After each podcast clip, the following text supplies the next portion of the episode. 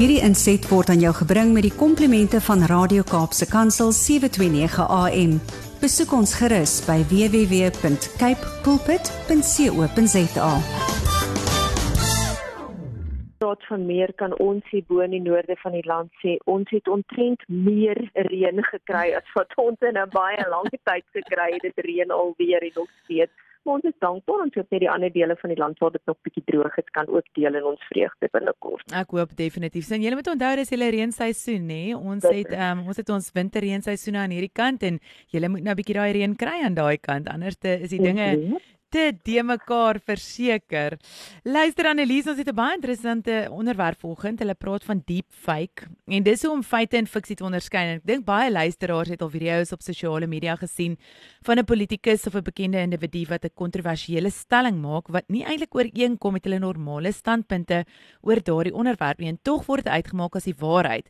So vanoggend is my vraag Kan dit so maklik vir iemand wees om video's en ander dinge op sosiale media te edit of te redigeer sodat dit lyk asof iemand daardie woorde gesê het?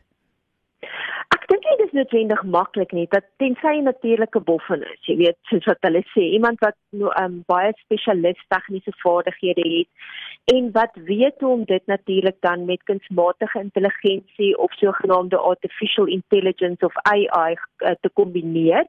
En as jy so slim is, dan die eind die moontlikhede bietjie eindeloos. Jy weet en ek dink AI is iets waarvan ons al hoe meer in die toekoms gaan hoor. Ons het nogal in ons ek dink ons Januarie uitgawe wat ons in die toekoms bietjie oor sal praat, het ons heelwat gepraat oor hierdie tegnologie en kunsmatige intelligensie en wat hoe, hoe dit positief aangewend kan word, maar ook negatief aangewend kan word en wanneer dit deep fake wat wat ons tema nou van vandag is is dit nogal skok en selfs kan dit vernietigend vir individue wees.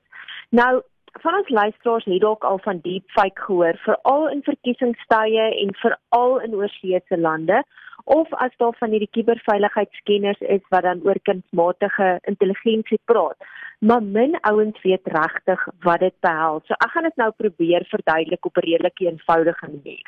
En nou moet die luisteraars maar verskoon asseblief as ek bietjie Engels tussenin gooi want ek het nie idee wat van die Afrikaanse terme daarvoor is nie. Nou deepfake word verwys na as vervalste digitaal gemanipuleerde video of klankgrepe wat geskep word of geskep is deur sogenaamde deep learning wat beskryf kan word as 'n gevorderde vorm van machine learning. En dis wat dit dan tipies sal dit lyk like asof dit nou ek of jy is wat praat um, of my of jou stem is man dit waarheid is dit nie eintlik ek of jy wat praat nie. Dit word gefake dat dit ek of jy is. Nou oor die radio gaan dit dalk bietjie moeiliker wees en ouens wat jou nie noodwendig weet presies hoe jy lyk like nie of presies hoe ek lyk like nie, gaan dalk nie 100% die verskil agterkom nie. Wanneer dit nou kom by 'n politikus of dalk by 'n akteur of so iemand, dan is dit dalk bietjie makliker om agter te kom, maar dis nie heeltemal Tom Cruise wat op praat of Bill Clinton wat op praat of um president Ramaphosa wat op praat nie. Dan gaan ons dalk bietjie meer begin sê maar jo, hulle lyk like nou vandag bietjie anders. Maar as dit iemand anders is wat ons nie elke dag sien nie, kan dit dalk makliker wees om ons te probeer om die bos lei vir alles wat 'n ou is wat nou regtig weet hoe om dit te doen. Nou nog 'n maklike verduideliking is dat deepfake 'n misleidende realistiese of natuurlike valsvorm van media is wat geskep is deur bestaande video of klankgrepe te manipuleer. Nou ons almal het al gehoor of ons spot baie keer om te sê iemand is gefouroshop om jou mooier of maarder of wat ook al te lyk like, of partykeer is van hierdie ouens mos as daar nou een van 'n krisis is, dan vat hulle een ou se kop en hulle sit dit op 'n ander ou se lyf en hulle weet hoe om dit regtig goed te doen. So dit dit is ons gewoond om te sê iemand word gefouroshop. Maar die fake is baie meer ingewikkeld omdat kunsmatige intelligensie gebruik word op 'n oortuigende manier om iemand se gesig of dan nou sy stem met iemand anders te vervang, maar hier's die vangplek. Baie keer word dit gedoen om vals inligting te versprei of iets te doen met verkeerde bybedoelings. Liewe genade, dit is 'n mond vol. Dit klink vir my asof hierdie proses potensieel baie groot moeilikheid kan inhou. Is deepfake iets waaroor ons bekommerd behoort te wees? Ja, ek dink daar's natuurlik party ouens wat dink deepfake is fake is pret, soos jy weet party ouens gebruik mos hierdie apps en dan doen hulle goed en dan manipuleer hulle goed en jy weet ons doen dit vir pret en ons doen dit om te lag daaroor. En jy weet, dit is vir ons op 'n prettige manier, maar die oomblik as dit kom by moeilikheid, hoe erg hierdie goed gebruik kan word, dan moet ons verseker sê, nee, ons kan dalk maar begin bekommerd raak oor deepfake. Veral as daar natuurlik hierdie kwaadwillige bedoelings agter dit is. En dan sou ons selfs moontlikhede dat daar deepfake kuberaanvalle kan wees as iemand toegang het tot deepfake apps of sagteware of selfs webwerwe wat hulle dan kwaadwillig willig wil aanwend. En dis sekerlik moontlik vir hierdie persone, hierdie ouens wat dit kwaadwillig wil aanwend, na wie ons verwys as bad actors en dit het nou niks te doen met jy kan glad nie toneel speel nie. Ons praat van bad actors wanneer dit kom by hierdie kuberaanvalle en goed om dan foto's en video's van sosiale media gebruikers te onderskep of eenvoudig te kopie en dan so identiteit van iemand anders te misbruik om 'n deepfake kuberaanval te loods. Nog 'n moontlikheid is om deepfake te gebruik om valse inligting te versprei, fopnuus te skep, wraakvideo's te versprei, identiteitsdiefstal te pleeg en om iemand te kiberboelie. En dan is daar selfs hierdie skrikwekkende ding wat al gebeur het waar glanspersoonlikhede of celebrities se gesigte gebruik is om pornografie te skep. So hulle weet glad nie daarvan hulle was glad nie betrokke daarbye nie en dan as iemand nie hou van een of ander gans persoonlikheid of pers celebrity nie, dan sit hulle daai persoon se gesig op iemand anders se lyf om dan 'n vorm van pornografie te skep. Hoe erg is dit nie net ja. nie. Nou, dan is daar ook natuurlik die waarskuwing wat uitgereik word dat deepfake dalk in die toekoms kwaadwillig aangewend kan word om die integriteit en sekuriteit van biometriese data te bevraagteken. En ons almal weet byvoorbeeld dat gesigsagte ware, gesigsherkenningsagte ware deesdae al meer gebruik word. Ek bedoel toe ek nou 'n nuwe foon kry, in plaas van my vingerafdruk wat dit altyd gebruik uh, het, nou jy weet word my gesig herken om dit dan nou makliker my toegang te gee tot my foon en daar selfs van die banke en ander apps wat gebruik word om jy weet um, of wat gesigsherkenning sagte ware gebruik en jy weet dis nogal iets wat 'n ou moet begin oor bekommerd raak nou ek is seker die sekuriteitskenners is klaar besig om nuwe patrone te skep of nuwe sagte ware te skep om dit te probeer um, jy weet teen jy weet om dit teen te werk, maar dis nogal iets wat 'n ou moet doen. Maar ek wil graag 'n werklike voorbeeld gebruik, jy weet vir ons luisteraars om te illustreer hoe deepfake gebruik kan word. Nou daar was 'n geval van 'n Britse maatskappy se CEO wat 'n stemboodskap ontvang het na bewering van die hoof van sy moedermaatskappy. Met ander woorde, sy groot groot baas wat gesê het jy beter sorg dat daar onmiddellike elektroniese toepassing ag oorplasing van meer as 240 000 dollar gedoen word na 'n bankrekening. Nou die boodskap was baie oortuigend terwyl dit 'n stemboodskap was. So die CEO het nie eers onafhanklik geverifieer dat jy weet dit die groot groot basis wat wat hierdie stemboodskap gestuur het om hierdie klomp geld oor te plaas nie en hy dadelik, jy weet, opdrag gegee dat hierdie geld oorgeplaas moet word. En dit moet toe nogal na 'n maatskappy of na 'n derde party bankrekening, nie eens na die maatskappy se eie bankrekening nie. Maar toe hy het uh, so rukkie daarna 'n tweede boodskap kry, na bewering weer van die van sy groot groot baas om nog fondse oor te plaas, toe dog hy skielik ja, iets is nou nie lekker nie. Hier te rooi lig of twee begin flikker, maar dit is te laat om daai oorspronklike geld te herroep. Daai geld was te klaar oorgeplaas. En dit sê net vir jou hoe maklik hierdie goed gemanipuleer kan word en hoe mense selfs klankgrepe kan gebruik um deur deepfake aan te wend om geld in iemand anders se rekening te laat oorplaas. So nog 'n voorbeeld van deepfake is waar rolspelers besigheidspersone afpers oor 'n sogenaamde skadelike video wat hulle gaan weet publiseer of vrystel tensy geld natuurlik aan hulle betaal word. En hierdie video's is natuurlik deur middel van deepfake tegnologie geskep en is nie die waarheid nie. Liewe genade, dis nogal skrikwekkend om te dink aan sommige van die moontlikhede as tegnologie op so 'n manier negatief ge gebruik kan word. Maar is daar iets Annelies wat ons kan doen om teen um, weet ons mense en onsself en ons besighede teen deepfake te beskerm? Ja, ons moet in hierdie tyd besef dat die ouens wat deepfake video's en stemboodskappe skep, weet wat hulle doen en dat hulle dit kan regkry om iemand te oortuig dat do, wat ek of jy dan nou sien werklik deur iemand is wat ons dink ons sien gesien gesien ag gesê of jy weet um, gesê is knop ek nou knop my tong nou oor my eie woorde. Jy weet nie hoe dit die deepfake so 'n gewikkelde ding is. Maar wanneer dit kom by of dit moontlik is om deepfake teenoor waarheid te onderskei, is dit belangrik om vir visuele en klankfoute op die uitkyk te wees. So as jy nou byvoorbeeld een van hierdie video's sien wat jou laat wonder is dit nou regtig die waarheid, dan is dit belangrik om byvoorbeeld te kyk na is daar abnormale skade wees of dowwe areas as daar beweging is. Kyk bietjie na die ou se nek, sy mond en sy voorkop omdat dit juist die areas is wat kan verklap dat die video dalk op 'n manier gemanipuleer is. En as dit kom by die klankdeel, is dit baie belangrik om te kyk as daai ou dalk bietjie sagter praat of bietjie mompel as dit gewoonlike oues wat vlot praat, wat nie soos ek vanoggend oor my woorde struikel nie, maar jy weet dit is gewoonlik 'n ou wat wat lyk like asof hy besig is om toneel te speel, so sê hy altyd sy woorde perfek. En nou skielik klink dit vir jou bietjie abnormaal of dit kan byvoorbeeld wees dat sy lippe en sy woorde nie 100% gekoördineer is nie.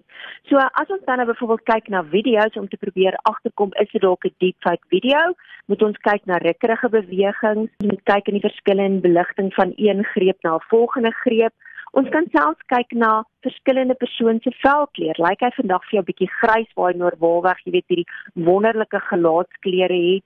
Daar's 'n abnormale geknip van die ou se oë of jy weet dit lyk asof hy 'n standbeeld is. Hy knip glad nie sy oë nie. Weereens daai lippe wat swak gesinkroniseer is met die klank en dan 'n swak kwaliteit van beeldmateriaal. Maar ek moet ook bysê, soos wat die ouens natuurlik slimmer raak, gaan daar al hoe minder van hierdie foute wees in die toekoms op hierdie deepfake fake video's. Ja, Annelies, ek dink nou weer, ek sit en dink aan die voorbeeld van die CEO wat jy vroeër genoem het wat soveel geld oorbetaal het omdat hy geglo het die stemboodskap was van sy grootbaas af. Nou, my vraag is, is daar enige manier waarop maatskappye 'n bewustheid oor deepfake by hulle personeel kan skep om die risiko van afpersing te verminder? Ja, ek dink dit is so belangrik dat enige maatskappy en selfs vir my en jou as individu wanneer dit kom by die oorplasing van geld en die deel van wagvoorde en daai goed moet daar streng prosedures wees. Dit moenie eenvoudig wees van maar ek dink dis my baas wat gebel het en nou doen ek gou X Y Z.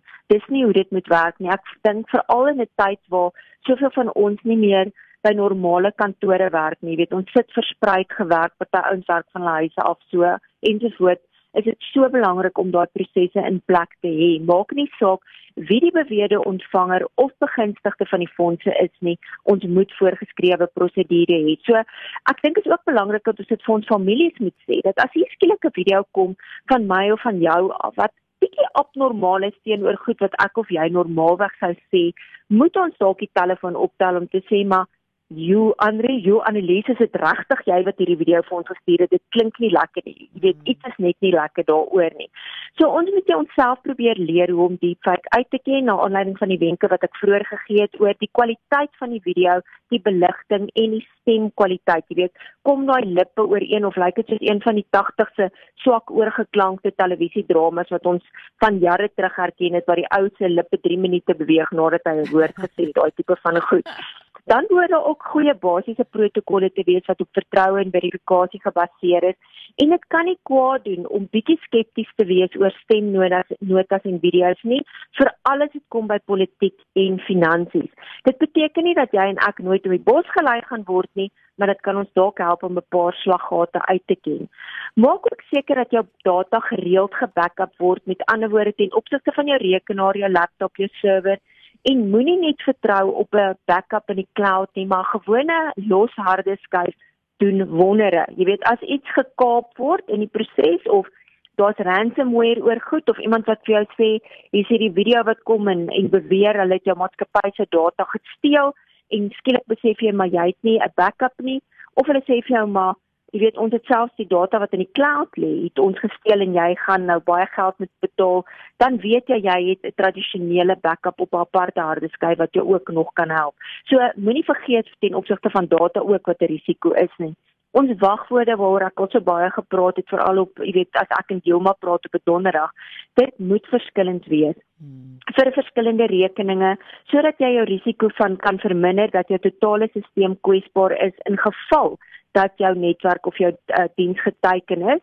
So byvoorbeeld as jy 'n sosiale media profiel het vir al 'n bekende persoon is en jy gebruik dieselfde wagwoorde vir alles en jou sosiale media profiel word gekaap, maak dit die risiko net soveel groter dat dit op al die platforms en dalk selfs dalk jou bankrekening ook, jy weet, gehack kan word.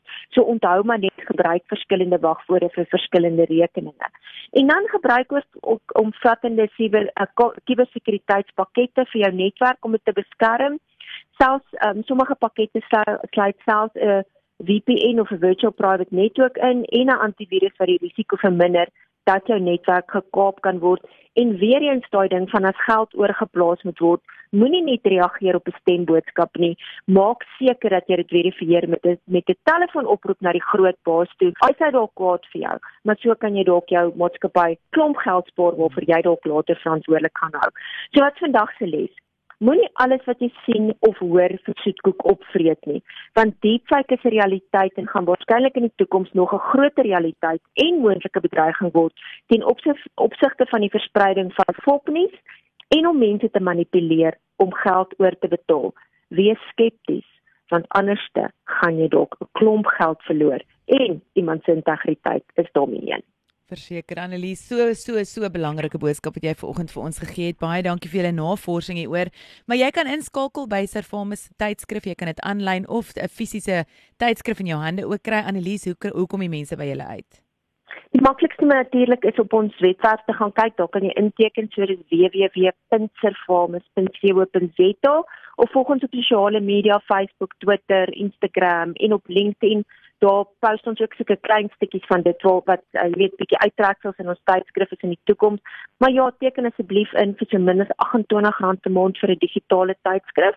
Gaan jy meer leer van deepfake of ewes wat jy nie moet koop nie of hout wat jy nie moet koop nie, sommige van die onderwerpe wat ons die laaste paar weke oor gepraat het. Fantasties. Annelies, altyd lekker om saam met jou te kuier. Waar oor praat ons volgende week of is dit 'n geheim? Dis nog nie 'n geheim nie. Ek is so tussen twee goed of miskien iets van wat kan jy en ek doen om georganiseerde misdaad 'n bietjie mee te help en te rapporteer en so aan. Goed wat ons nou in die laaste tyd oor gepraat het oor donkies en hout en avos en so aan. So ek dink dis dalk een van die onderwerpe wat ek wat ek volgende week oor wat ons bietjie kan tackle volgende week. Ek sien baie baie uit en ek ehm um, kuier graag saam met jou volgende week. Lekker week en 'n gelukkige Valentynsdag vanmôre.